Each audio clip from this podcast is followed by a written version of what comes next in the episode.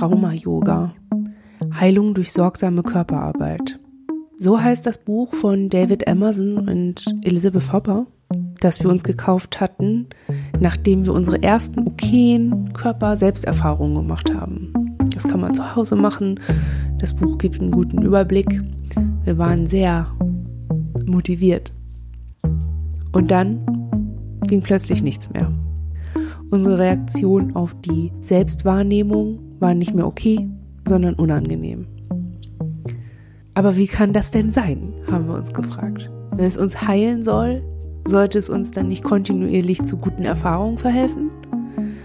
Wenn es unser Trauma heilen soll, sollte es dann nicht eigentlich so sein, dass wir von der traumabedingten Symptomatik weg hin zu ganz heilen, gesunden, normalen Befindlichkeiten kommen? Wir stiegen in die Recherchen zu Trauma-Yoga ein und trafen auf eine Fülle von Angeboten. Wissenschaftlich fundiert war dabei nur eins. Das Trauma Center Traumasensitive Yoga, das in Boston entwickelt wurde. Um etwas mehr dazu zu erfahren, haben wir uns mit Birgit Löwenbrück in Berlin getroffen. Wir wünschen euch viel Spaß beim Anhören unseres Gesprächs, an dessen Anfang ich sie gebeten hatte, sich selbst vorzustellen.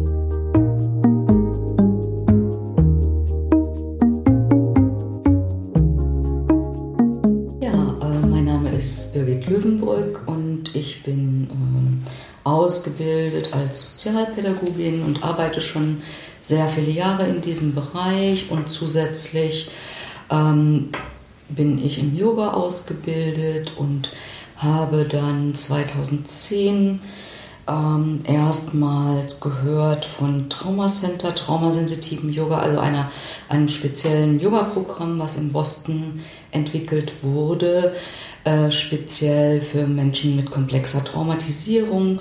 Und das fand ich wunderbar, weil in meiner Arbeit als Sozialarbeiterin ähm, begegne ich täglich Menschen mit Traumatisierung, von Kindern bis Erwachsenen. Und ich fand das ähm, sehr spannend, wie man Yoga in diesem Bereich einsetzen könnte. Und inzwischen bin ich zertifiziert durchs Trauma Center in dieser Methode. Mhm. Das ist so mein Hintergrund. Sind Sie richtig nach Boston dafür gefahren? Ja. Also richtig, wow. Ja, weil hier gab es das nicht, hier gibt es das nicht. Ja. Mhm. Wow. Also, also man hat eine Idee, wie gut Sie das fanden. Ja, sehr gut. sehr spannend auf jeden Fall. Ja. Und also jetzt hängen wir uns daran so auf, aber es interessiert mich gerade, ist das wirklich, also äh, das Traumacenter ist eine Klinik, ne? Nein, ist keine Klinik, also nicht so, was wir hier unter einer ähm, äh, stationären äh, Aufnahme in einem Krankenhaus haben. Das ist nicht. Es ist ein, ein Zentrum, das sowohl Traumaforschung als auch Traumatherapie in ambulanter Form anbietet ähm, und ganz unterschiedliche Methoden und das wurde mal von Bessel van der Kolk äh, gegründet unter dem Dach von GRI heißt es. Das ist eine sehr große Non-Profit-Organisation in den USA.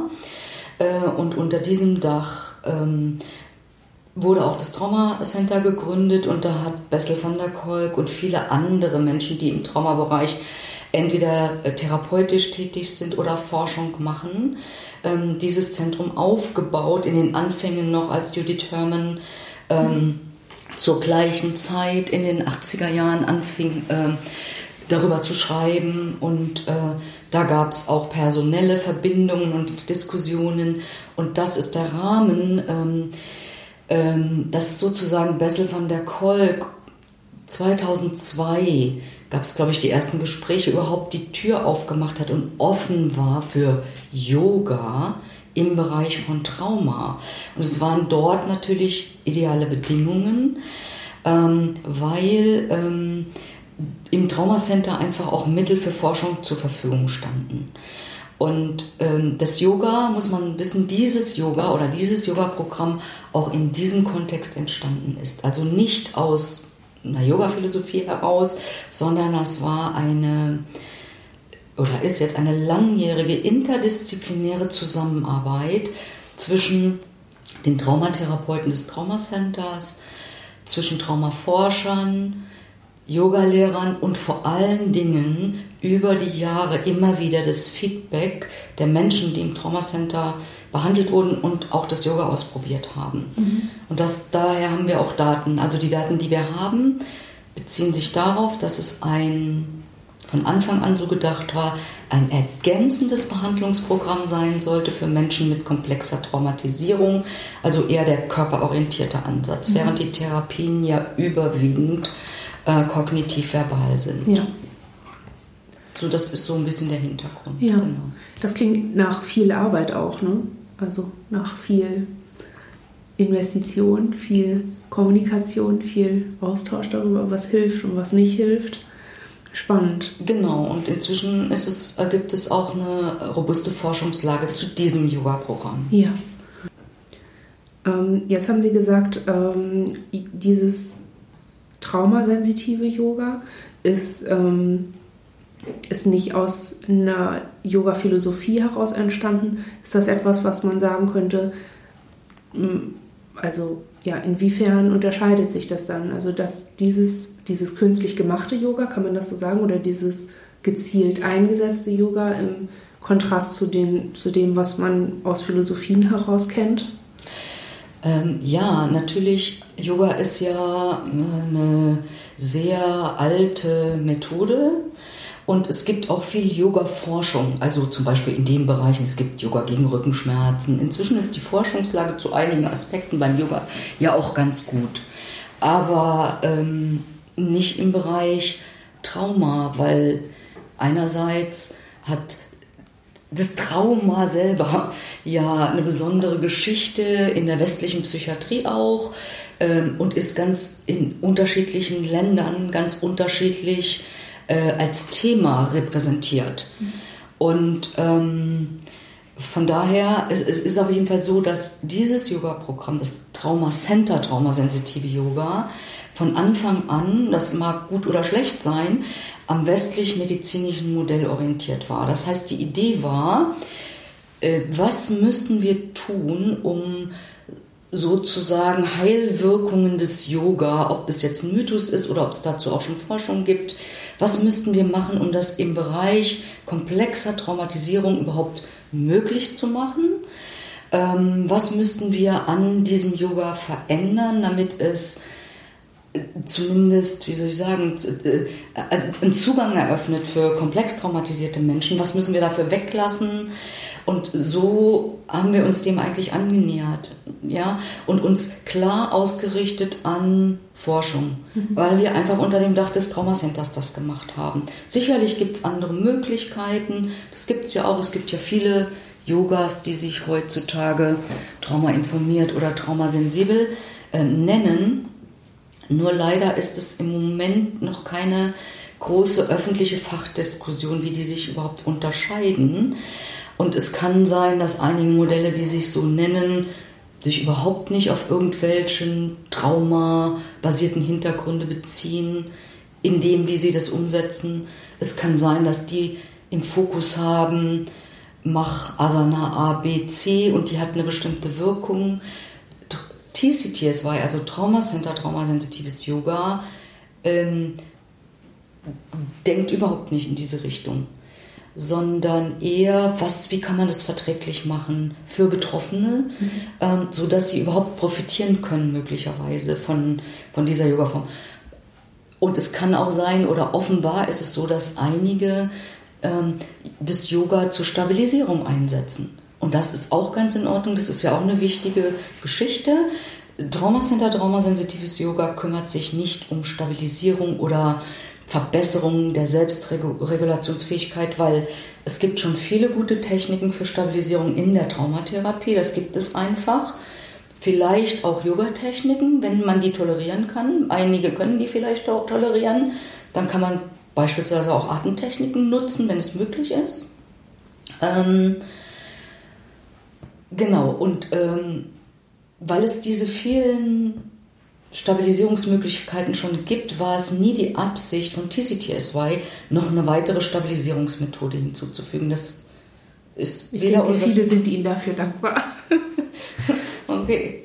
Es also das macht vielleicht den Unterschied so ein bisschen klar. Und leider gibt es keine allgemeingültige Definition oder Fachdiskussion, die sagt, wenn ich auf mein Yoga oder auf irgendwas anderes das Etikett traumasensibel, traumainformiert, traumafokussiert oder was man sich noch alles ausdenken könnte, raufklebe, was das dann wirklich konkret bedeutet, das muss man immer noch mal nachfragen, wie jemand, der ein Angebot macht, das er so nennt, ähm, das versteht, was der darunter versteht und was dann genau in der Praxis vielleicht auf einen zukommt. Das ist wichtig, weil diese Diskussion ist noch nicht geführt und es führt leider auch zu viel Verwirrung, mhm. weil das sehr, sehr unterschiedlich sein kann, was dann dort gemacht wird.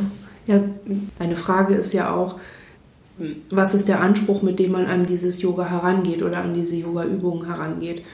Ich habe gestern am Bahnhof, als ich hierher gefahren bin, äh, Yoga-Magazine gesehen und habe so gedacht, hm, ich habe das Gefühl, dass man sich hier im Westen in unserer Selbstoptimierungsrennerei oder in diesem Aktivismus, der uns irgendwie zu bewegen hat, ähm, dass es darum geht, sich besonders gut zu fühlen. Also dass es ja so eine Art Weg zur Wellness ist. Wie weit, also würden Sie sagen, dass es in dem traumasensitiven Yoga, das Sie machen, eine Rolle spielt? Also geht es, ist ein Ziel Wellness und ist das der Punkt, um den es dann geht, oder geht es um noch mehr?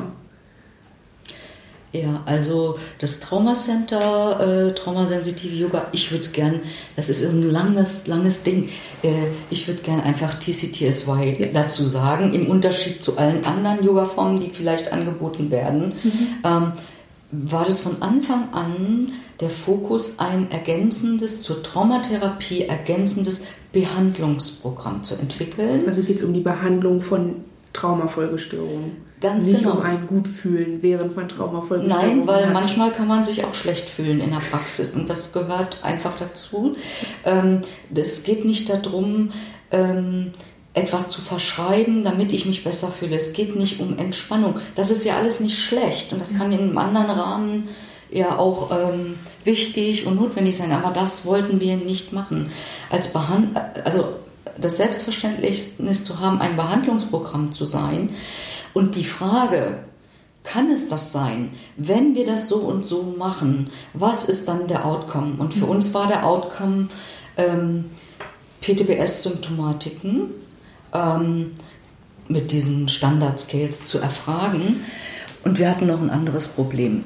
Also, es gibt ja komplexe Traumatisierung offiziell nicht. Also zumindest ist es nicht in den äh, statistischen Manuals, was in mhm. Amerika das DSM ist und hier ICD 10 oder 11. Auf jeden Fall ähm, gibt es oder gab es das bisher nicht, aber wir hatten es immer mit dem Phänomen zu tun. Mhm. Und die Diagnose PTBS bildet dieses Spektrum einfach überhaupt nicht ja. ab. Und dieses Dilemma hatten wir. Wir wollten kein Yoga für PTBS machen, weil wenn es eine einfache PTBS ist, gibt es genug Behandlungsmöglichkeiten, die auch wirksam sind. Mhm. Ähm, Im Traumacenter werden ausschließlich komplex traumatisierte Menschen behandelt mit allen möglichen Komorbiditäten, die auftauchen können in dem Traumaspektrum. Und dafür sollte etwas ergänzend über den Körper möglich sein, weil da auch die Behandlungserfolge einfach viel begrenzter sind und viel langwieriger die Prozesse. Und das war die Intention zu schauen, kann ein körperorientiertes Programm dazu beitragen. Forschungsgelder gibt es aber leider, ist ja immer Forschungsgelder an äh, Diagnosen gebunden. Wir hatten das Glück, weil wir im Traumacenter angesiedelt waren und Bessel van der Kolk durch seinen Namen einfach ein bekannter Traumaforscher war, ähm, der eine zum Beispiel die randomisiert kontrollierte Studie 2014 starten konnte mit öffentlichen Forschungsgeldern. Es gab vorher noch nie irgendwelche Forschungsgelder für Yoga im Kontext von Trauma. Und das ist nur passiert wegen der Person Bessel van der Kolk, der diese Mittel bekommen hat für diese Forschung. Und wie sollten wir das jetzt machen? PTBS-Menschen hatten wir nicht, sondern wir haben dann natürlich offiziell Forschungsgelder für PTBS beantragt, haben aber tatsächlich nur Menschen in dieses Programm, in diese Forschung äh, reingenommen, die seit, also die komplex traumatisiert waren was ja kein, äh, kein, nicht diagnostisch ist, aber schon lange, manche schon zwölf Jahre im Traumacenter in Behandlung waren. Und von daher ähm, war das klar, dass nur Menschen mit einer komplexen Geschichte, komplexen Traumatisierung in die Studien äh, reingekommen sind. Aber offiziell haben wir Forschungsgelder für PTBS äh, beantragt. Mhm. Und das wollten wir halt wissen. Wir wollten halt, wir hatten vorher schon Pilotstudien. Ja. Und haben unter den Studien und vor allen Dingen immer wieder unter dem Feedback der Betroffenen, die uns Rückmeldung gegeben haben, sozusagen die Essenz von dem Yoga rausgestellt, wie es sein muss, dass es überhaupt, dass Menschen mit komplexer Traumatisierung überhaupt Zugang dazu finden können, wenigstens. Mhm. Und daraus haben wir dann die Standards entwickelt, sozusagen. Mhm. Aber das war das Ziel, immer ein Behandlungsprogramm, mhm. nicht ein Stabilisierungsprogramm. Ja. Nicht, weil wir Stabilisierung schlecht finden, aber das ist halt kein Behandlungsprogramm. Ja. Okay, also es ist ein Behandlungsprogramm, also eine Art Werkzeug. Ja. Kann man sagen. Ähm, dann stellt sich mir natürlich die Frage nach den Risiken und Nebenwirkungen für traumatisierte Personen. Hm, bei einem Medikament zur Behandlung von Schnupfen bekommt man einen riesenlangen Waschzettel. Was würde auf dem Waschzettel für ähm, TCTSY stehen? Ja, also, äh, obwohl die Forschungslage zeigt, dass es äh, signifikante Verbesserungen in einem breiten Spektrum von komplexer Traumasymptomatik geben kann, kann man das ja trotzdem nicht, obwohl das äh, äh, so ist, nicht für jeden sagen, für jeden Menschen sagen, dass das zu einem gewissen Zeitpunkt genau das ist, was vielleicht für die Person hilfreich sein könnte. Das ist ein Dilemma. Wir können immer nur sagen, okay, es ist ein evidenzbasiertes Behandlungsprogramm. Wir können transparent machen, was wir tun und wie wir das tun und müssen dann die Person, die sich vielleicht dafür interessiert, das auszuprobieren, entscheiden lassen, ob das eventuell zu diesem Zeitpunkt etwas sein kann, was sie ausprobieren möchte. Da, da können wir immer nur sagen, was die Person erwartet. Also das sind äh, Grundrisiken. Man weiß selbstverständlich nie, egal wie gut die Forschungsergebnisse sind, ob man das auf alle Personen garantieren kann. Das mhm. ist ja klar. Ähm, ich würde sagen, es ist eine gute Voraussetzung, das zu probieren, ganz allgemein, wenn parallel eine Traumatherapie stattfindet. Weil wir uns in diesem Yoga nur um die körperbezogenen Aspekte kümmern und nicht darüber reden. Das heißt, wenn Sie so wollen, könnte ein Risiko sein, wenn man das so nennen will, ähm, jemand macht eine Erfahrung mit dem Körper in dieser Yogastunde, die triggernd sein kann. Vielleicht dissoziiert jemand. Das passiert aber in dem Yoga genauso, wie es im Alltag passieren kann. Das ist unvermeidlich. Wir versuchen, bestimmte Yoga-Formen nicht zu machen. Das ist auch nicht so ganz sauber, wenn man das wirklich durchdenkt. Aber das kann immer passieren. Und ähm, das ist ganz in Ordnung, wenn es passiert. Ähm, nur müssen die Menschen wissen, dass es passieren kann und sich dann bewusst dafür oder dagegen entscheiden, ob sie es dennoch äh, äh, probieren. Und deshalb ist uns so wichtig, dass parallel eine Traumatherapie passiert, weil das ist optimal, weil wenn eine Erfahrung auftaucht, sprechen wir nicht darüber, weil wir machen Yoga. Mhm. Und ähm, nicht alle, die in diesem Yoga-Programm ausgebildet oder zertifiziert sind, ähm, haben einen traumatherapeutischen Hintergrund und könnten das gar nicht prozessieren, was da auftaucht. Deshalb ist es wichtig, dass die Anleiter ganz klar in ihrem Praxisrahmen bleiben und das vorher auch kommuniziert ist, dass sie dann Erfahrungen, betroffene Erfahrungen in der Traumatherapie bearbeiten können. Das wäre optimal und auch dazu, nur dazu haben wir bisher Daten vorliegen, weil das waren alles Patienten, die im Traumacenter in Boston traumatherapeutisch behandelt wurden und dann einmal in der Woche zu diesem Yoga gingen. Wir wissen also nicht, wir haben keine Daten, ähm, was tatsächlich passiert oder wie die Wirkung ist, wenn Menschen nur das machen. So, soweit. Trotzdem muss ich sagen, dass ich das nicht als Ausschlusskriterium mache. Ich erzähle das den Menschen vorher in einem telefonischen Vorgespräch was sie erwartet und dass es optimal wäre, ähm, Traumatherapie mit diesem Yoga-Modell zu kombinieren. Ähm, Aber ich habe auch Teilnehmerinnen, die lange auf Wartelisten stehen und die keine Therapeuten finden. Und die nehm, ich nehme die trotzdem. Mhm. Aber es ist dann, das sage ich denen halt vorher, dass ich nicht mit denen über die Erfahrung reden kann, weil ich habe den Yoga-Hut auf in diesem ja. Setting und habe auch keinen Auftrag, Therapie ja. zu machen. Ja. Das, das ist so. Wo Sie das erzählen, fällt mir eine Frage ein, die jemand über Twitter gestellt hat. Und das war so ein bisschen die Frage, ob man mit dem Yoga auch ein Trauma hochholen kann. Also ähm, ich hätte jetzt die, die Idee, deswegen fiel es mir vermutlich ein, über das, was Sie erzählt haben, dass man, wenn man sich widmet ähm, und ja, eben diese Behandlung an sich vornimmt, man stellt fest, ich habe eine PTBS-ähnliche Symptomatik, ich habe da gelesen, es gibt dieses Yoga und kann es sein, dass man dann, man fängt es an und dann näher dran kommt? Also die Person hat es ein bisschen ähm, anders beschrieben. Die hat eben einfach nur vom Trauma hochholen gesprochen. Das ist jetzt, was ich daraus verstanden habe, die Frage. Ähm, ob ich jetzt ganz konkret an Geschichten oder Inhalte mich dann erinnere, das mag ich auch nicht ausschließen.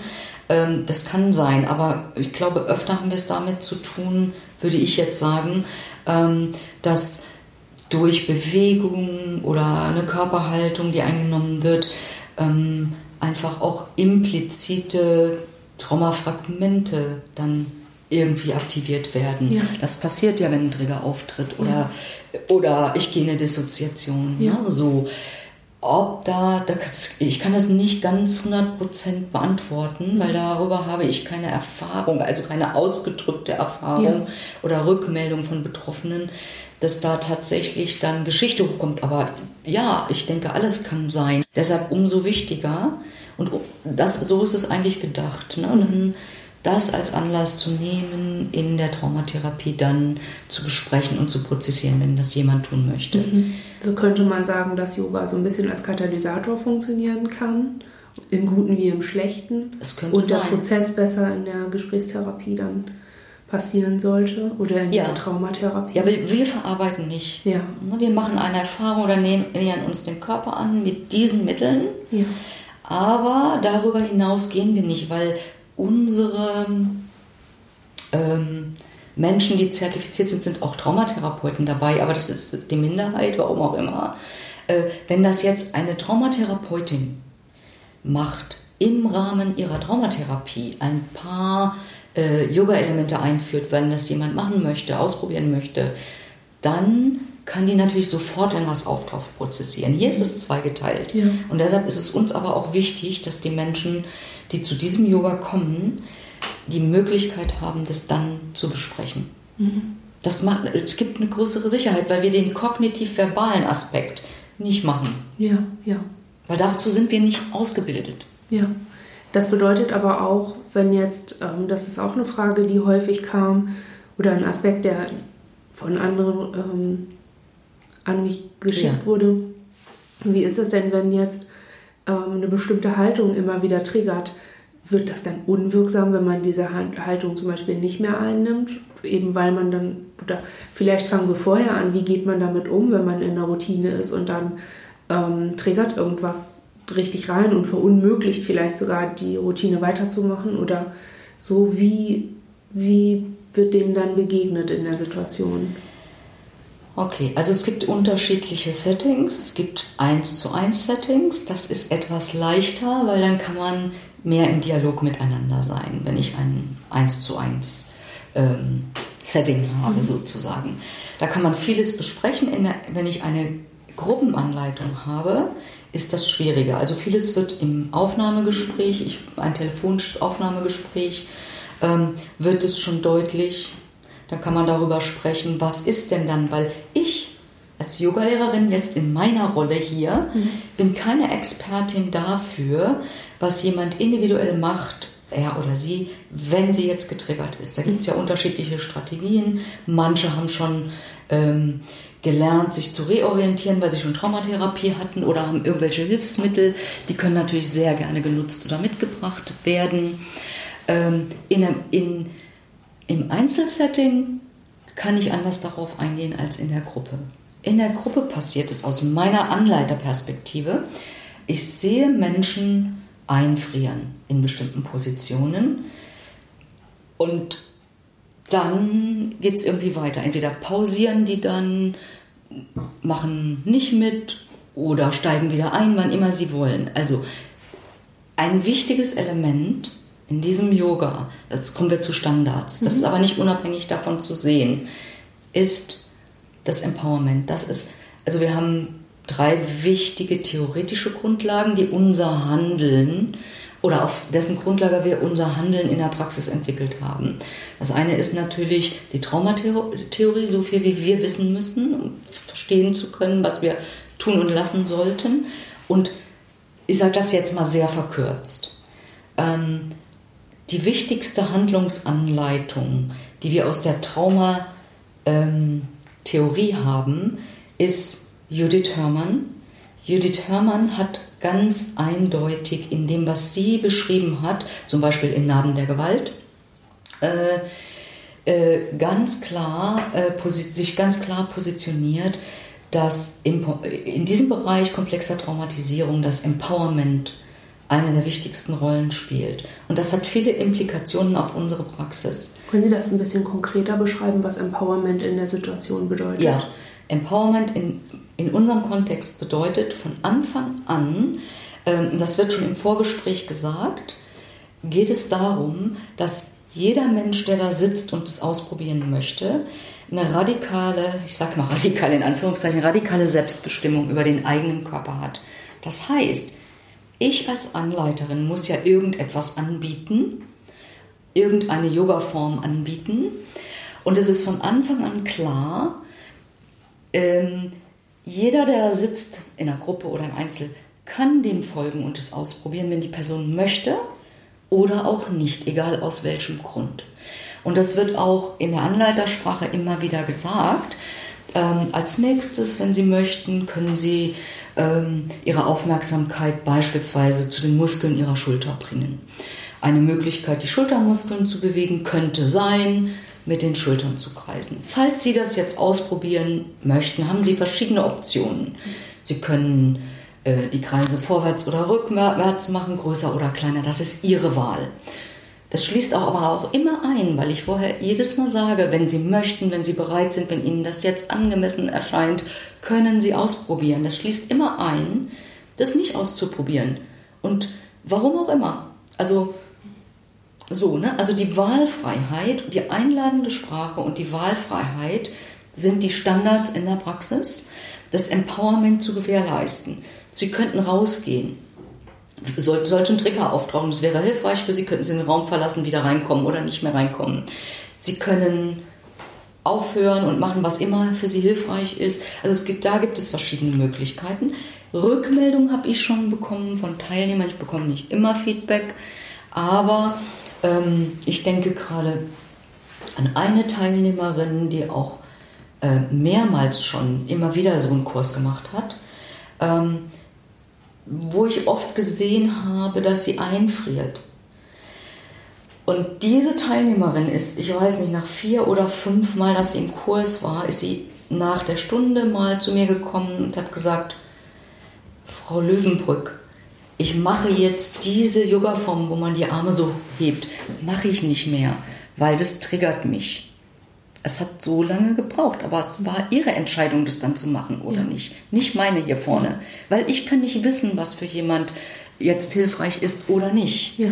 Von daher würde ich nichts Besonderes tun, wenn ein Trigger auftaucht und würde mich darauf verlassen, wenn ich diesem konsequent dem Ansatz des Empowerments folge. Wenn ich es angesprochen habe im Vorgespräch, dass es passieren kann und alles möglich ist, was hilfreich sein kann, oder ich frage auch, kann ich etwas machen? Im Einzel ist es leichter möglich, in der Gruppe weniger, weil ich habe ja noch andere da mhm. sitzen.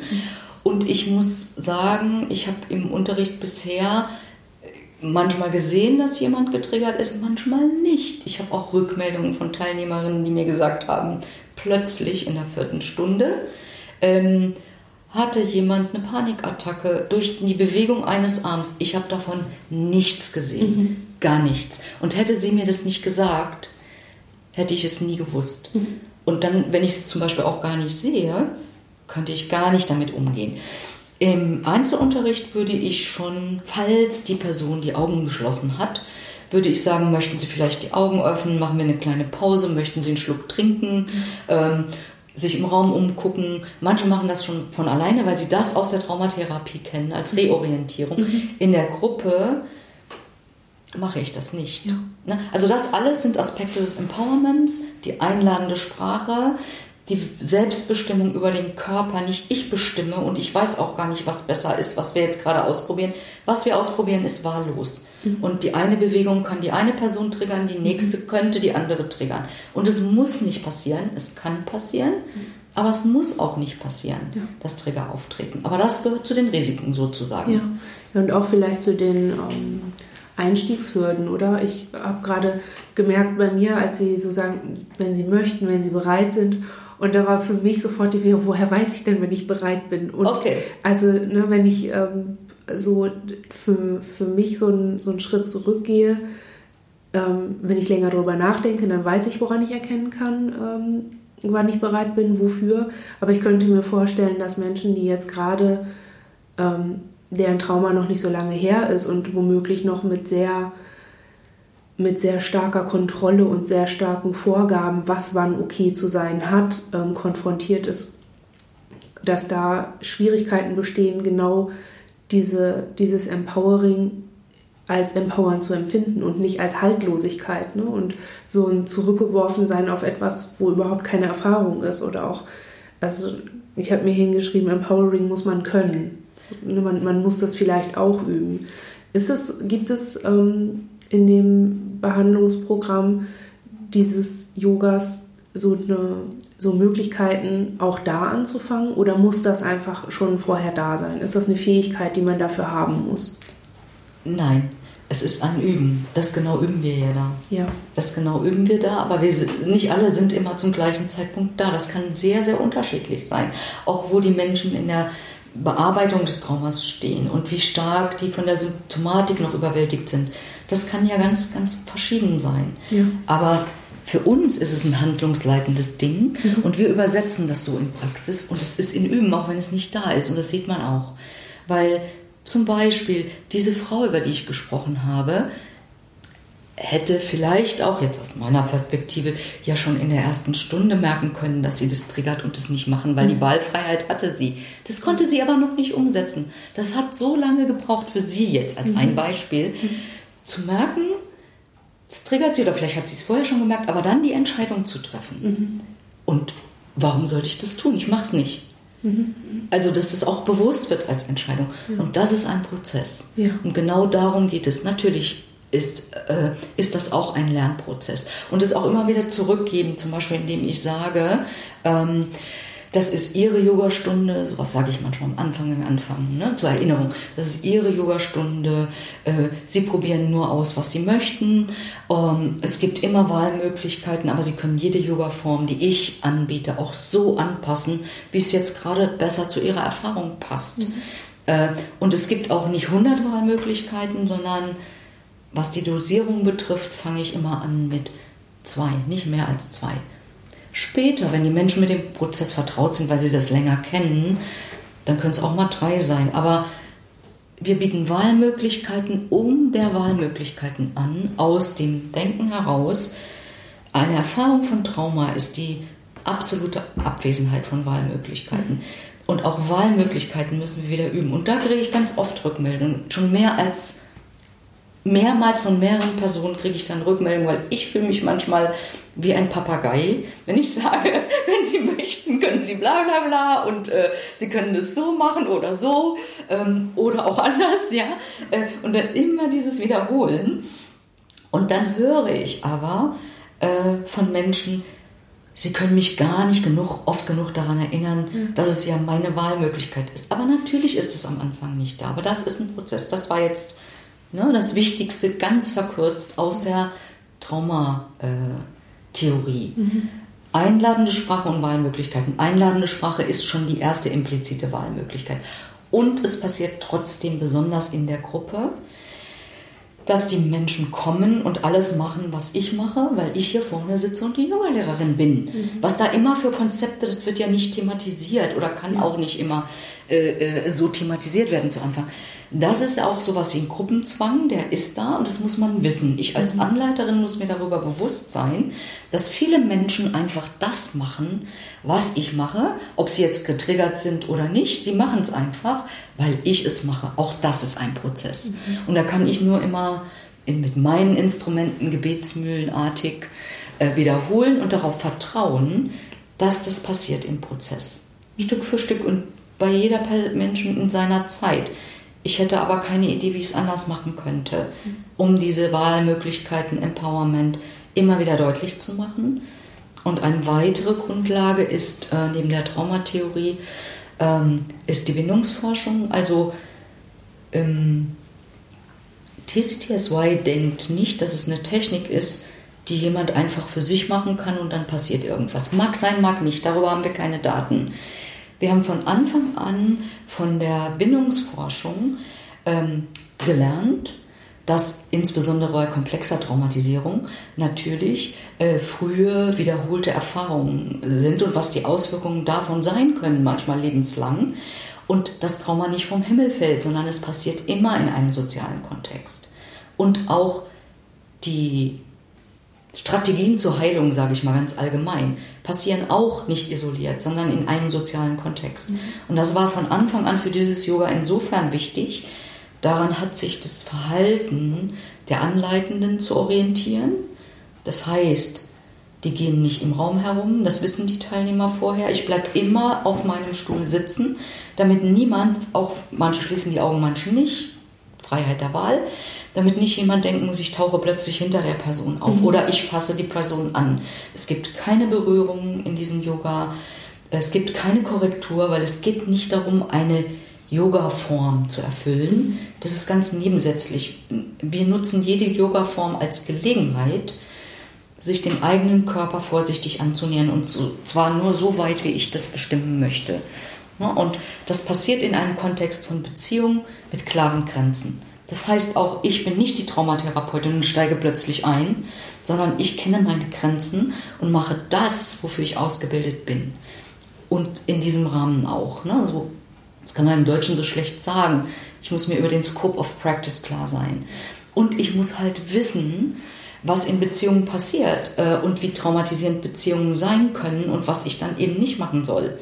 In meiner Rolle, in dieser Beziehung, die ich habe zu den Teilnehmern, die ich anleite. Und da geht es vor allen Dingen um Machtdynamiken. Und das haben wir im Yoga sehr ausgeprägt.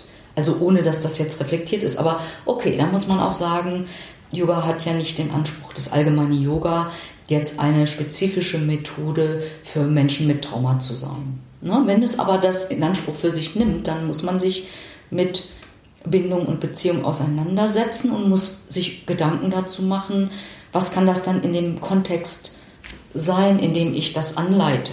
Ne? Da, dazu gehören auch Kleidungssachen. Ich komme nicht in, in Yoga-Bekleidung. Das ist völlig unnötig. Äh, wir praktizieren miteinander in normaler Straßenbekleidung, die einigermaßen bequem ist. Und es passiert im Kontext einer Beziehung.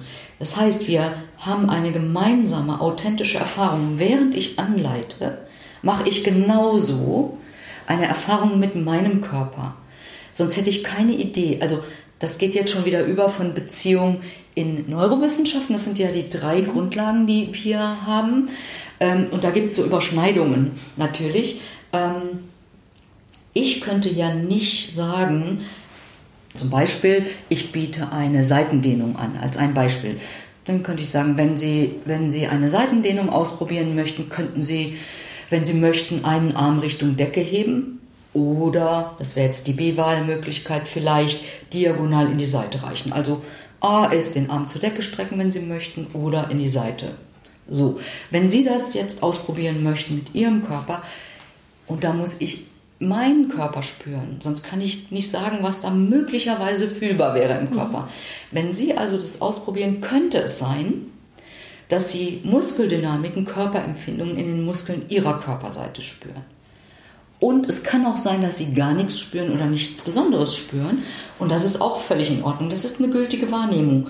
Ich entscheide, ob ich hingehen will und spüren oder nicht, weil auch das ist eine Wahlmöglichkeit. Das entscheide ich grundsätzlich. Wenn ich jetzt nicht spüren will, dann mache ich das halt nicht. Und dann kann es sein, ich kann da etwas spüren. Was, worum geht es uns? Es geht uns um konkrete, viszerale Körperempfindungen, Muskeldynamiken. Mhm. Ob das spürbar ist oder nicht. Und es kann beides sein. Mhm. Und wir haben ja eben mal daran, da, darüber geredet, ähm, ist es Wellness oder ist es ein Behandlungsprogramm oder was sind die Unterschiede? Ja, und es kann auch individuell eine nicht so schöne Erfahrung sein. Zum Beispiel, ich spüre, dass ich nichts spüre. Mhm. Kann sein. Ne? Und das dann zu tolerieren. Okay. Auch das gehört zum Prozess. Ne? Das war jetzt diese Beziehungsgeschichte, ja. aber wieder verknüpft jetzt, ich gleite schon über so ein bisschen zu den Neurowissenschaften. Ja. Man kann es nicht so gut trennen. Ne? Also Man kann, ja, es, es geht ineinander über. Ja.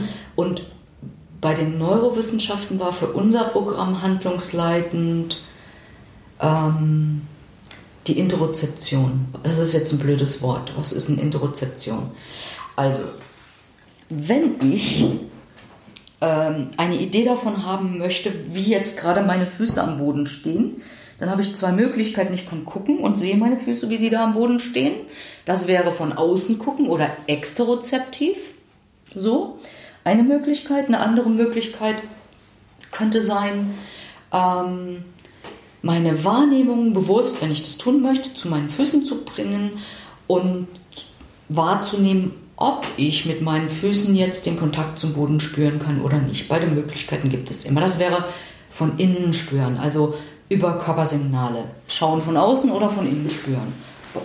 Ich gucke mal gerade, ich ja. mir hat jemand äh, eine Frage geschickt für dieses Interview mit diesem Fremdwort drin und ich wollte gerade mal schauen, ob ich die an, der, an dieser ja, Stelle jetzt einfach ja. mal äh, stellen kann. Hm. Sie würde, mich würde auch sehr interessieren, wie man die Gratwanderung zwischen Interozeption und dem Auslösen von Intrusionen hinbekommt. Genau. Ähm, eine Bewegung oder das Spüren kann was auslösen. Ja. Das, das geht einfach gar nicht anders. Trotzdem ist es bei uns ein Schlüsselelement das heißt, ähm, es, wie, bei, wie bei jeder Yoga-Form, die ich anbiete, kann es sein, es löst was aus. Mhm. Auch das zweite Schlüsselelement, nämlich nicht nur die Bewegung machen, sondern auch noch hinspüren, spüre ich da was oder nicht, kann auch was auslösen und das nehmen wir in Kauf. Mhm. Das ist ein Behandlungsprogramm, das kann einfach sein, wenn Menschen mit einer komplexen Also die Gratwanderung ist quasi der Weg, den man da geht. Kann man sich das so vorstellen? Kann, muss nicht, weil okay. es heißt auch nicht, dass ähm, jeder Mensch, der dort teilnimmt, permanent dann ähm, Intrusionen hat oder ja. so. Es gibt wahrscheinlich Bereiche im Körper, die sind mehr neutral oder da kann ich sonst was machen, das ist ganz sicher und okay. Und es kann immer sein mit einer anderen, ich spüre woanders hin. Ja. Aber ich habe die Wahlfreiheit, möchte ich. Ich kann mich dem vorsichtig annähern. Ja. Weil auch, ob ich da hingehe und wahrnehmen möchte, ob ich da jetzt was spüre oder nicht, ist eine Wahlfreiheit. Ja. Tatsächlich wäre es, wenn man sagen kann, es hätte ein Ziel, wir arbeiten nicht zielorientiert in der konkreten Praxis. Natürlich machen wir den ganzen Aufriss, weil wir eine Möglichkeit suchen, äh, Menschen über die Körperebene auch noch äh, zu unterstützen in der Traumabehandlung. Das ist ja ein Ziel, das kann man ja nicht wegreden. In der konkreten Anleitung im Unterricht, das ist ein bisschen paradox, ähm, versuchen wir nicht an Ergebnissen anzuhaften, sondern nur auf die Erfahrung. Und die kann die Erfahrung in diesem Moment, Interozeption kann man nur gegenwärtiger Moment. Trauma ist immer entweder ich gehe rutsche in die Vergangenheit oder vielleicht gehe in die Zukunft oder sonst wohin, ich gehe weg von dem gegenwärtigen Moment, ähm, ist es immer wieder eine Einladung, zurückzukommen zum gegenwärtigen Moment. Und es kann unangenehm sein oder angenehm, das interessiert uns nicht, mhm. ehrlich, weil wir wollen ja kein Wellnessprogramm machen und es kann sein, ja, und wenn, vielleicht könnte man sagen, ein ganz langfristiges Ziel und es ist auch unterschiedlich, ob man das individuell erreichen kann oder nicht. Das kann ich immer nicht vorhersagen. Wäre eine größere Akzeptanz für den Körper Also anzunehmen, an, anzuerkennen, das wäre die erste Stufe. Ich habe einen Körper. So. Haut ja schon viele aus den Socken, die Erkenntnis. Richtig, aber darum geht es jetzt. Da, ne? Ja. Die Akzeptanz, dass ich einen Körper habe, mhm. sich dem vorsichtig anzunähern, im eigenen Tempo, mit den Wahlmöglichkeiten, mit der Einladung, nichts zu machen, zu warten oder ne, ne, möglicherweise den Mut zu haben, sich einer triggernden Bewegung anzunähern, in dem Sinne, in dem ich das bestimme. Nicht ja. jemand, der hier vorne sitzt ja. oder nicht. Das ist jedes Mal bei jeder Form immer wieder die eigene Entscheidung, die Selbstbestimmung. Und vielleicht auch äh, dann als zweite Stufe den Körper haben, ähm, den Körper spüren, auch bewusst spüren, dass ich in manchen Bereichen nichts spüre. Das ist eine Realität, das ist sowieso da, aber das erfordert Mut. Mhm. Das ist ganz klar. Ähm, und vielleicht irgendwann den Körper als Ressource zu nutzen. Und das heißt, auch wenn etwas auftaucht in diesem Moment, was nicht Gegenwart ist, das auch ein Stück weit zu tolerieren. Mhm. Das wäre ein schönes Ergebnis oder effektiv zu handeln. Aber das kommt viel, viel später. Das heißt, taucht irgendetwas auf, egal was, kann ja auch ein körperlicher Schmerz sein. Ich drehe zu weit, sage ich mal. Und dann, mm, so, ne? Dann habe ich die Möglichkeit zu sagen, okay, ich untersuche jetzt den Schmerz an dieser Stelle, ich gehe ein bisschen raus und beobachte, verändert es sich, dann kann ich Einfluss darauf nehmen.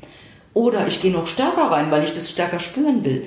Auch das ist meine Entscheidung. Zum Beispiel. Ja. Und sich dem anzunähern und dann zu sagen, ach nee, für mich ist jetzt eine effektive Entscheidung, das entscheidet jede Person für sich. Was in diesem Moment effektiv ist, ist, kann ich damit sitzen oder vermeide ich es auch? Und die Möglichkeit besteht immer. Ich beende diese Form. In der nächsten Form bin ich vielleicht, habe ich keine Intrusion oder bin nicht getriggert oder ich gehe gar nicht hin mit dem Spüren am Anfang.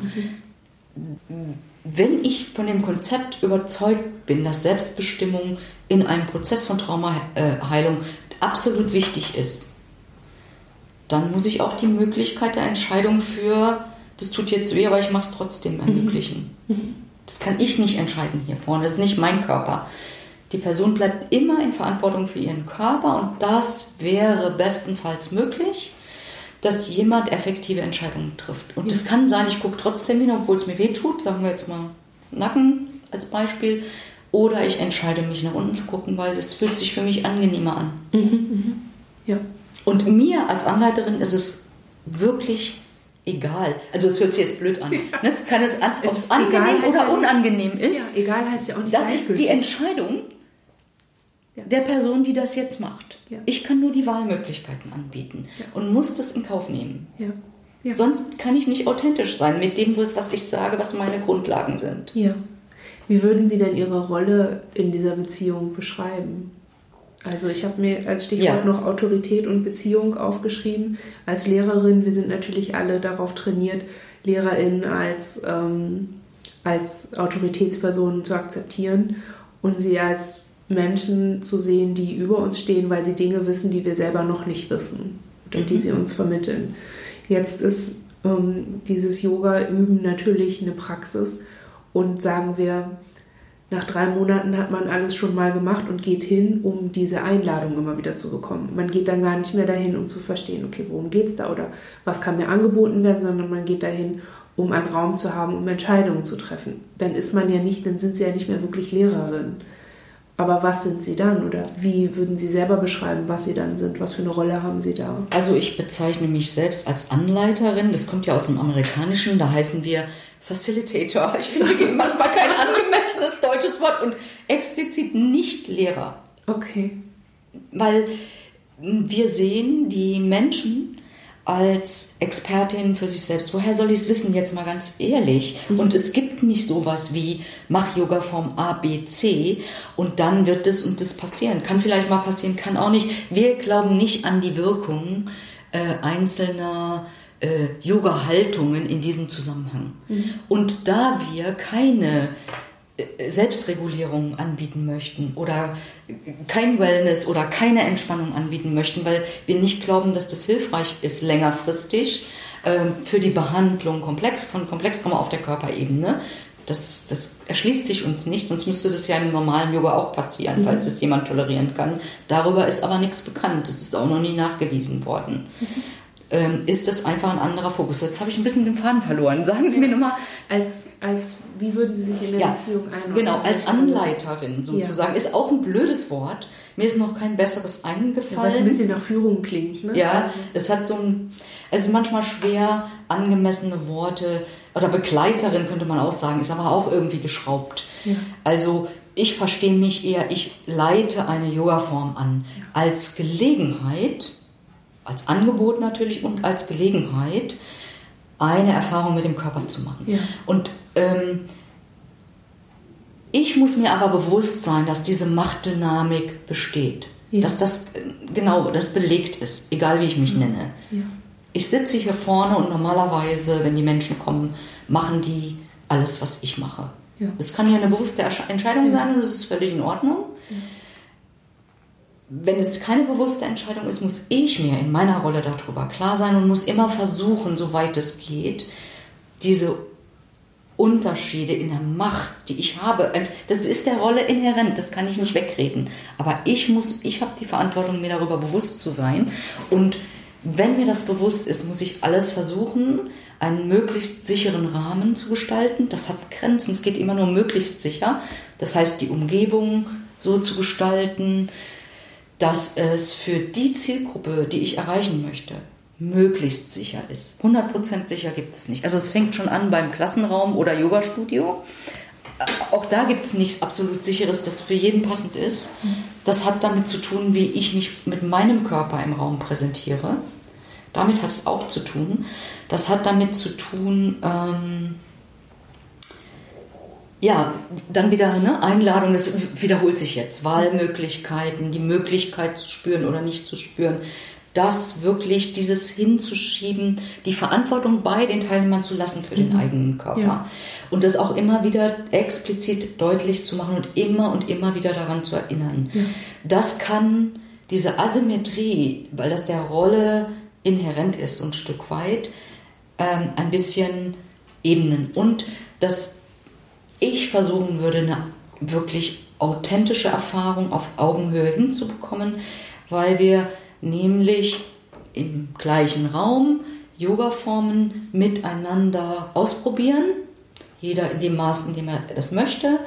Und damit mache ich, aber wenn ich anleite, mache ich mit. Ich sitze nicht da und gucke an und Ja. sage ABC, sondern Ja. ich mache im gleichen Moment auch mit meinem Körper eine authentische Erfahrung. Und ich bin mir bewusst, dass das, was ich jetzt gerade in meinem Körper, in der Yogaform spüre oder nicht spüre, für mein Gegenüber ganz anders sein kann. Also ich versuche nicht die Idee zu haben, äh, dass sich das ähnlich oder genauso oder sonst wie anfühlt. Ich kann das nicht wissen. Ja. Ich kann nicht in diesen Körper gehen und spüren, was sich da abspielt. Ja. Das ist wirklich eine sehr persönliche Erfahrung. Ja. Und ich habe nicht den Anspruch zu wissen, was da passiert. Ja. Und das ist auch wichtig, da meine Grenzen zu Ja. kennen. Und das definiert die Beziehung. Das sind die Grenzen, Ja. die ich für mich wahren muss. Natürlich, dass ich immer zuverlässig sein muss und äh, da sein muss, pünktlich sein muss. Das sind Standards, das ist Mhm. Basics. Ne? Gerade in diesem Feld, dass das besonders wichtig ist, dass ich einlade zum Feedback. Machen nicht alle. Ist klar. Aber einige machen es auch und es war so wertvoll für mich. Ich habe beispielsweise mal in, einem, in einer Yogastunde ein Wort benutzt. Dann habe ich eine E-Mail gekriegt von einer Teilnehmerin, Gott sei Dank. Die hat mich angeschrieben und hat gesagt, Mensch, das Wort, mir ging es so schlecht, ich habe jetzt drei Nächte nicht geschlafen, ich bin in einem furchtbaren Zustand, ich kann nicht wiederkommen. Und dann habe ich gesagt, ja, dass ich das sehr bedauere und ähm, ob wir telefonieren können äh, und sie mich beraten kann, was ich stattdessen sagen könnte. Und das hat sie gemacht. Toll. Und ich habe ihre Expertise genutzt, aber das brauche ich dann auch, weil ich, hätte sie nichts gesagt, hätte ich gar nicht gewusst, dass es dieses Wort ist. Und das ist so wichtig, ähm, auf das Feedback der Teilnehmer zu hören. Ja. Könnte Ja, man so sagen, dass sie, dass diese Form des Yogas die Menschen zu, zu BehandlerInnen macht und man sich da so quasi auf so einer Behandlungsebene trifft? Also ich hatte jetzt gerade so gedacht, das ist ja, es ist ein Werkzeug und man wendet dieses Werkzeug gerade an und sie leiten die Gruppe an oder die Personen an, dieses Werkzeug zu verwenden. Aber am Ende ist es ja fast so, ja, also das Bild dazu ist halt so ein bisschen so ein Handwerkerkongress. So alle, alle haben eine Ahnung oder alle haben mit der gleichen Bohrmaschine zu tun. Nur einer hat die Bedienungsanleitung gelesen und dann ist es sinnvoll, eine Rückmeldung zu bekommen mit der Maschine habe ich das und das gemacht, diese Erfahrung. Also könnte man sich da so ein bisschen einfinden? Es ist eine interessante Beschreibung. Ja, vielleicht. Ja, das kann ich mir vorstellen. Und im Einzelnen ist es natürlich nochmal andere Möglichkeiten. Ja. Ne? Weil da kann es auch so sein, dass die Person irgendwann führt. Ich muss ja Angebote machen, wenn ich da sitze. Die Leute kommen ja, weil sie äh, was ausprobieren wollen. Und es kann aber so sein, dass im Einzelnen, natürlich fange ich in der ersten Stunde an, Angebote zu machen oder ich frage, manche haben schon Yoga-Erfahrung und sagen, das oder jenes mögen sie gerne oder nicht, dann kann man alles machen. Mhm. Kann man vom Stuhl aufstehen, auf die Matte gehen weil die Person das sagt, dass das in Ordnung ist. Mhm, mhm. in der Gruppe habe ich die Möglichkeiten nicht. Da gehe ich mehr auf Sicherheit und ja. mache es einfach auf dem Stuhl, weil es ist völlig egal, ja. welche Art von Yoga-Bewegung wir machen. Die, die Bewegung selber oder die Asana, wie es im Yoga heißt, spielt nicht die Rolle, sondern es ist immer eine Gelegenheit, zum Körper zurückzukommen, wenn ich möchte, zu spüren, wenn ich möchte. Darum geht es eigentlich. Mhm. Ne? Mhm. Und es kann auch sein, dass die Person dann irgendwann sagt, ja, ich möchte das und das und das und die Form machen. Und jetzt möchte ich aufstehen. Wunderbar, dann folge ich. so kann das sein. Ja. Ne, weil es geht ja nicht darum, dass ich irgendwas loswerde. Ja, und es geht nicht um, das war immer so eine Idee, die ich davon hatte, dass man, ähm, dass es so eine magische Wirkung gibt, nur wenn es eine Vollständigkeit ist. Und nur wenn, ähm, wenn man die Form richtig macht und wenn man sie genau also ne, abgezirkelt mit dem Mond oder was weiß ich. Also so, es gibt ja diesen ganzen Aufriss, wenn man YouTube-Videos guckt, dass man einfach den Eindruck bekommt, ähm, wenn du diese Abfolge machst und zwar so und so und so und so lange und mit den und den Gedanken am besten noch, die eigentlich gar nicht deine eigenen sind, sondern die du dir dazu vorstellen sollst, nur dann hat es die Wirkung, die du, auf die du hoffst. Aber wenn Sie sagen, dass Sie eigentlich mehr eine Einladung sind, wieder zurückzukommen, dann habe ich so die Vorstellung, irgendwie, ähm, ja, wenn man seine, wenn man seine Grundhaltung, so seine, seine Haltung verändert, dass es dann vielleicht leichter für einen oder eine ist, eben ja, sich zu widmen. Also vielleicht sind, ich habe gerade gedacht, ob es bestimmte Haltungen gibt im Alltag, die es einfach aus Gründen erschwert, ähm, bei sich anzukommen, die man halt hat. Also ich habe zum Beispiel häufig so eine sehr steife Haltung so und bin sehr, sehr hart und habe dann schon ein paar Mal gedacht, ja klar. Und wenn mein Inneres so ein zartes kleines Wesen ist, das irgendwie ständig an mir abprallt, weil ich gerade so hart bin, vielleicht ist es so ein bisschen sinnvoll zu gucken, wie ich, wie ich das aushalten kann, Weichheit zuzulassen oder mich auf mich selber in eine Haltung zu bringen, in der ich zwangsläufig oder entschieden zwangsläufig einfach ähm, weicher bin, sodass ein Zugang entsteht. So habe ich das jetzt gerade verstanden. Ja, ich würde das so nicht, also da, da, darum würde es uns nicht gehen. Es kann sein, dass es Ihnen darum geht. Das ist ja. völlig legitim. Wenn ja. Sie es da irgendwie dafür nutzen können, ja. in Ordnung. Weil Sie aber, das so gerade als Einladung formuliert haben, so mhm. als ähm, jede mhm. Haltung ist eine Einladung ähm, zurück. Eine Gelegenheit zum Körper Gele zurückzukommen. Ne? Als, ja, ist, wenn mein Körper dann weich ist, das ist dann die Gelegenheit. ja, kann sein, wie er will. Das ist mir wieder Schnuppe in meiner Rolle. Ne? Also ob weich oder hart, das, darum geht es mir überhaupt nicht. Ja. ja. Und es geht auch nicht darum, dass ich eine Haltung anbiete, eine Haltung zu verändern. Äh, das wäre schon wieder manipulativ im weitesten ja. Sinne, wenn ich sage, ne, also hm, Haltung, äh, ja, wenn ich so da sitze, natürlich fühle ich mich dann anders.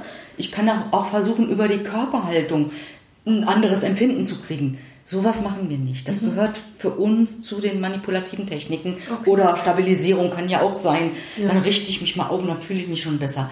Gehört hier nicht hin. Alles klar. Ja, kann ich gar nichts dazu sagen. Mhm. Würden wir nicht machen. Auch nicht zart oder so. Das, würden, das, das wird der Person überlassen. Ja. Also, das darf alles sein, was, was ist, das ist. Es geht einfach auch um die Akzeptanz dessen, was gerade ist. Und wenn mhm. es hart ist, ist es hart. Es ist eine Realität. Ja. Und die zu akzeptieren und nicht zu sagen, ich will aber, wie verändere ich das jetzt? Sondern erstmal. Es ist ja auch ein achtsamkeitsbasierter Ansatz. Mhm. Achtsamkeit bedeutet ja auch im gegenwärtigen Moment zu sein. Wenn ich nicht im gegenwärtigen Moment bin, kann ich nicht achtsam sein. Und tatsächlich, wie soll ich denn das jetzt sagen?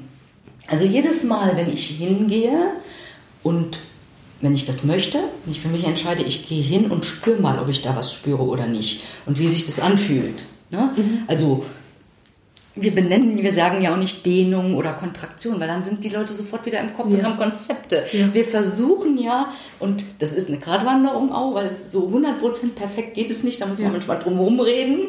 Wir versuchen, die Erfahrung in diesem Moment so pur wie möglich zu haben, ohne, wenn ich jetzt sage, okay, dann will ich sowas wie eine Dehnung. Das ist ja nicht falsch, aber dann bin ich so, ja, jeder weiß, wie so eine Dehnung, es geht ja darum nicht, ne? sondern es geht, was ist das eigentlich? Was, wie fühlt sich das eigentlich an? Mhm. So, sich diese, mit dieser inneren Haltung da ranzugehen, spüre ich was, ach nee, da spüre ich nichts oder da nichts Besonderes, da aber ja. Mhm. Mhm. Darum geht es eigentlich, okay. diese, diese Möglichkeiten zu erkunden oder Gelegenheiten zu schaffen, das zu beleuchten, wenn ich möchte. Mhm. Okay.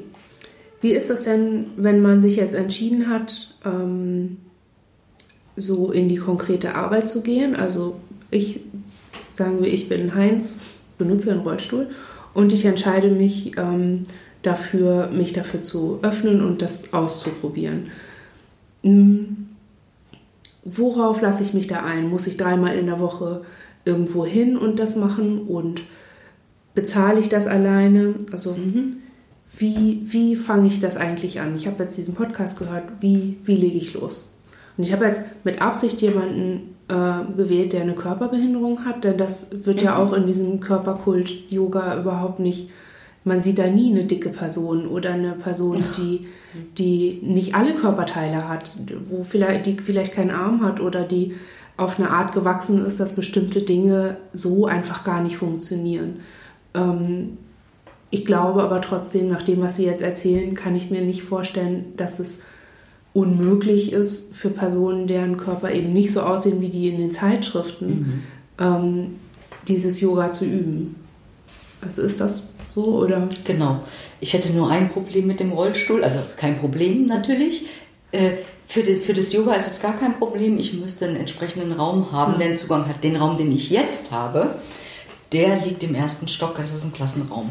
Und wenn es jetzt eine 1 zu 1 äh, äh, Geschichte wäre, ähm, dann könnte ich diese Möglichkeit natürlich auch schaffen, aber das im Rollstuhl sitzen selber oder körperliche Einschränkungen, was Sie gesagt haben, ein Arm fehlt oder ich habe eine Lähmung, eine traumabedingte Lähmung und spüre das Körperteil nicht kein Problem, weil dann machen wir es einfach mit der anderen Seite zum Beispiel.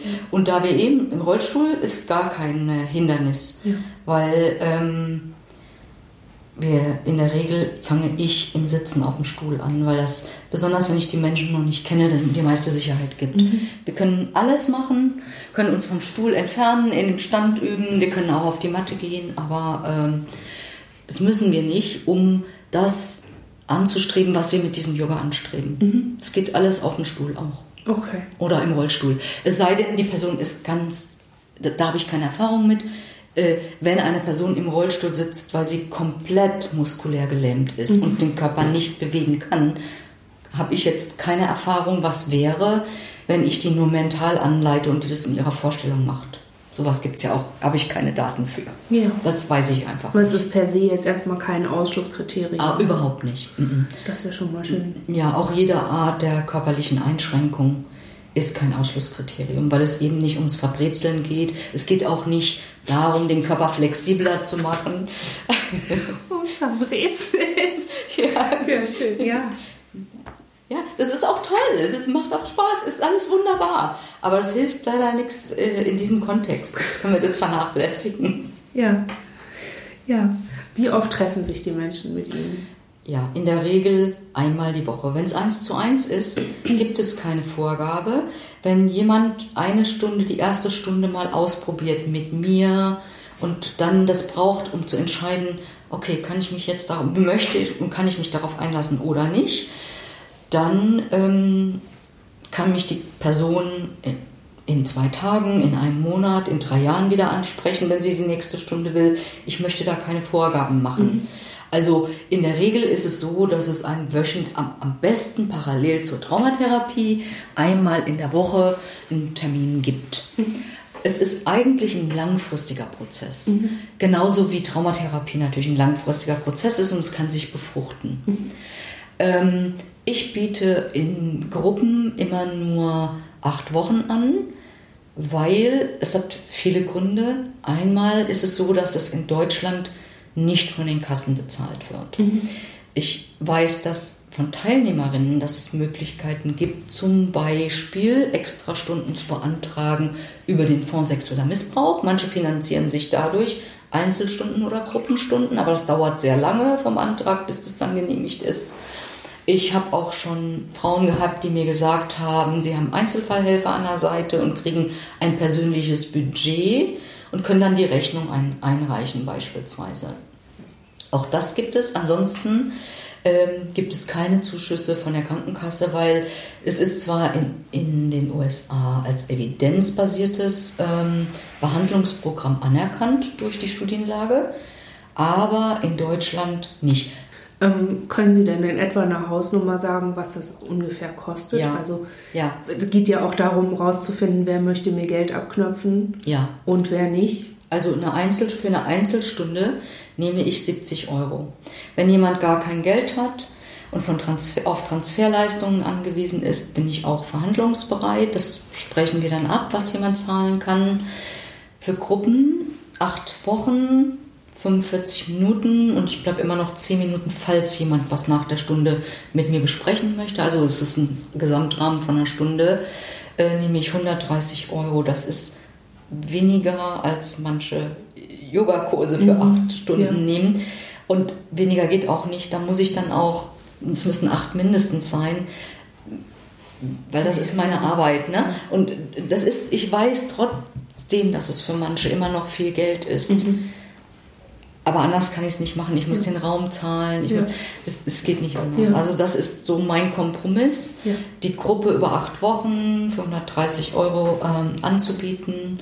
Und eine Einzelstunde kostet 70 Euro oder wenn jemand kein Geld hat. Wie gesagt, bin ich verhandlungsbereit. Mhm. Das ist der Rahmen, den ich zurzeit anbieten kann. Es gibt sicherlich auch noch Möglichkeiten, dass bestimmte Beratungsstellen in dem Bereich, wenn die Honorarmittel haben, die sind ja auch immer nicht gut ausgestattet. Mhm dann könnte man es auch darüber machen und könnte es für die Teilnehmer kostenfrei machen. Das ist mir bisher noch nicht gelungen, so eine Kooperation zu finden in Berlin. Aber das würde ich auch tun. Ja, ja. Ja, also ich habe es mal am Anfang, ich war 2010, habe ich erstmal war ich das erste Mal in Boston, weil ich 2010 davon gehört habe und war dann gleich so begeistert, als ich gekommen bin. Und wir haben ja hier ein, ein äh, Bundeswehrkrankenhaus mit traumatisierten Soldaten, habe es da angeboten.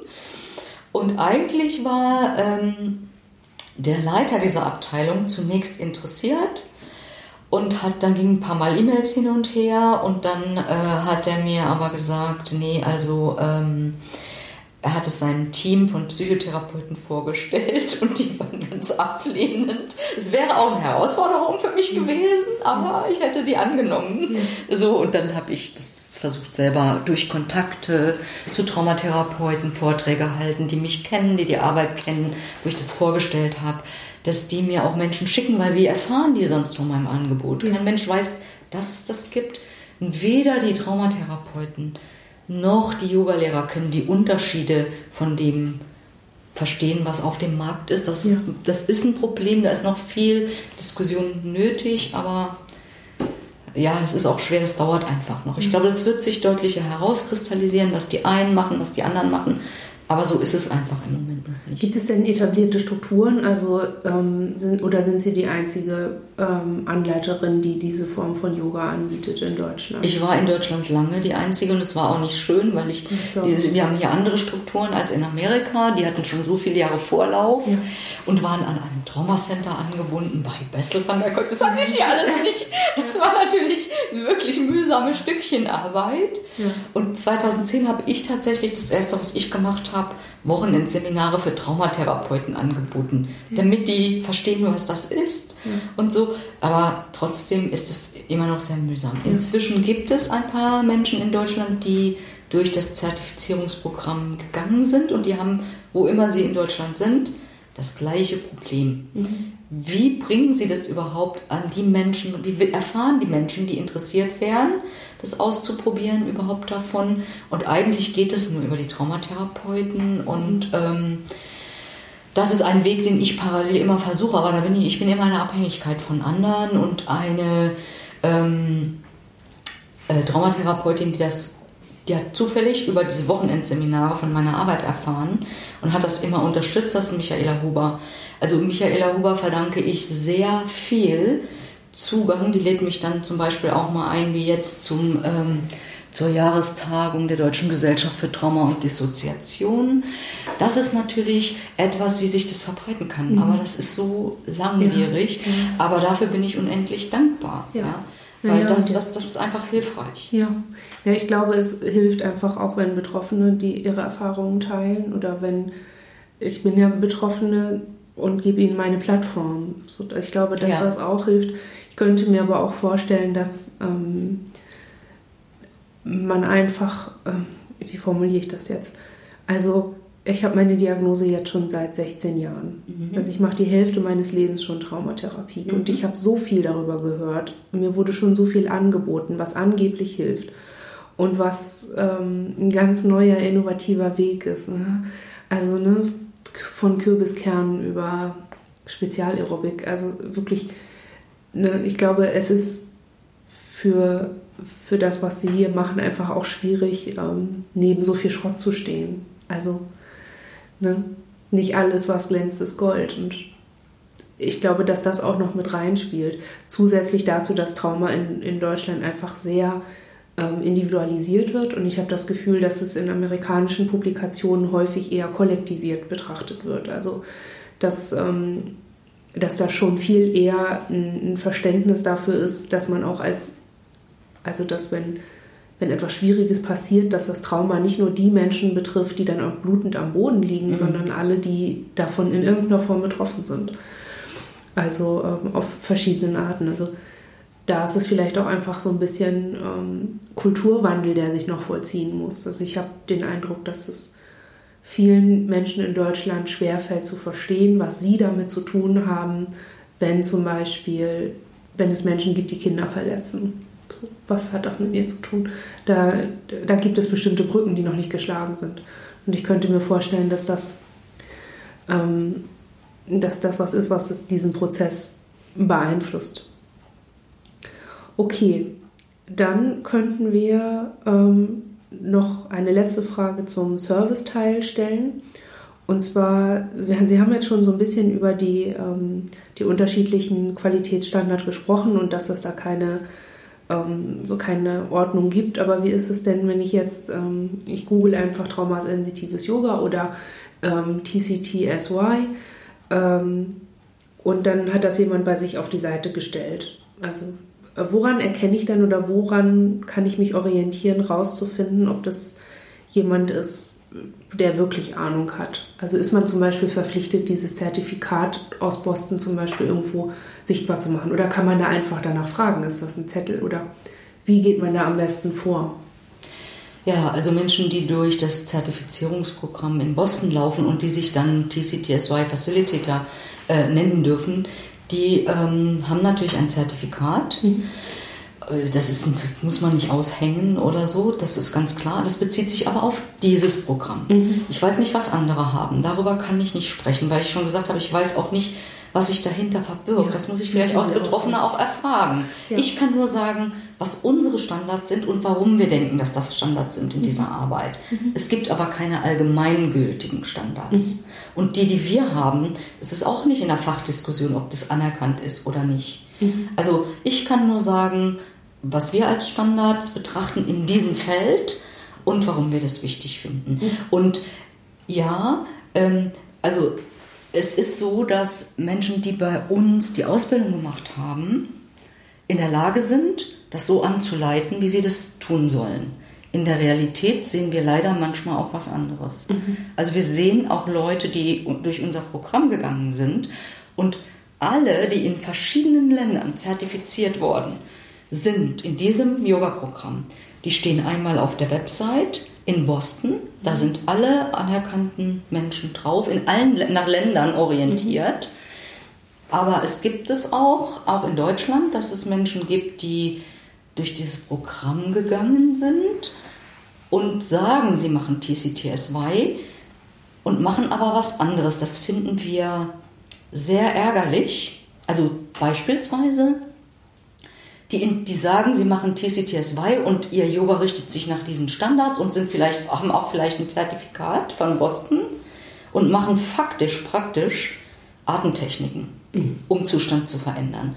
Oder ähm, machen, reden über Regulation.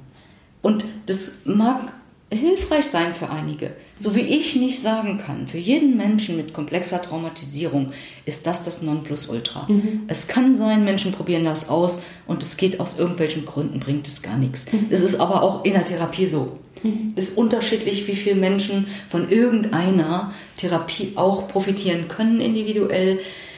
Es ist eine hohe Wahrscheinlichkeit, dass es hilfreich sein könnte, aber es ist keine Garantie. Mhm. Weil es gibt nicht das eine Ding, was eine Garantie bietet, ich mache das und dann. Ja. Das heißt, man könnte sagen, ähm, wenn man sich auf die Suche macht, bedeutet, dass man von vornherein auch da wieder sich diesen Moment des Empowerings bewusst macht, oder? Dass man sich von vornherein dafür wappnet, sich zu informieren, sehenden Auges in diese Suche zu gehen und zu schauen und sich auch darauf gefasst zu machen, dass man vielleicht mit etwas konfrontiert wird, was hilft, aber gar nicht das ist, wonach man eigentlich gesucht hatte. Ja, weil das entscheide ich ja selber, ob das jetzt was bringt für mich. Ja. Ich, kein anderer kann das wissen. Das, das kann ich über das Ausprobieren rausfinden und kann es sein lassen oder weitermachen. Das, das kann nur die Person, die das ausprobiert, entscheiden. Ja. Das ist sehr gut. Also das ist ja, wie gesagt, erstmal ein Gegenteil zu dem, ähm, was man in der traumatisierenden Situation erlebt hat und auch ähm, womit man sonst in anderen Behandlungskontexten konfrontiert ist. Also man hat sehr viel freie Wahl.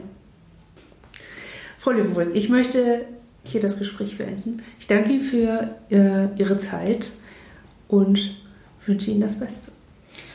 Ja, ich danke Ihnen sehr für Ihr Interesse. Das ist mir wirklich eine Herzensangelegenheit und die Möglichkeit, hier mit Ihnen drüber zu sprechen. Recht herzlichen Dank.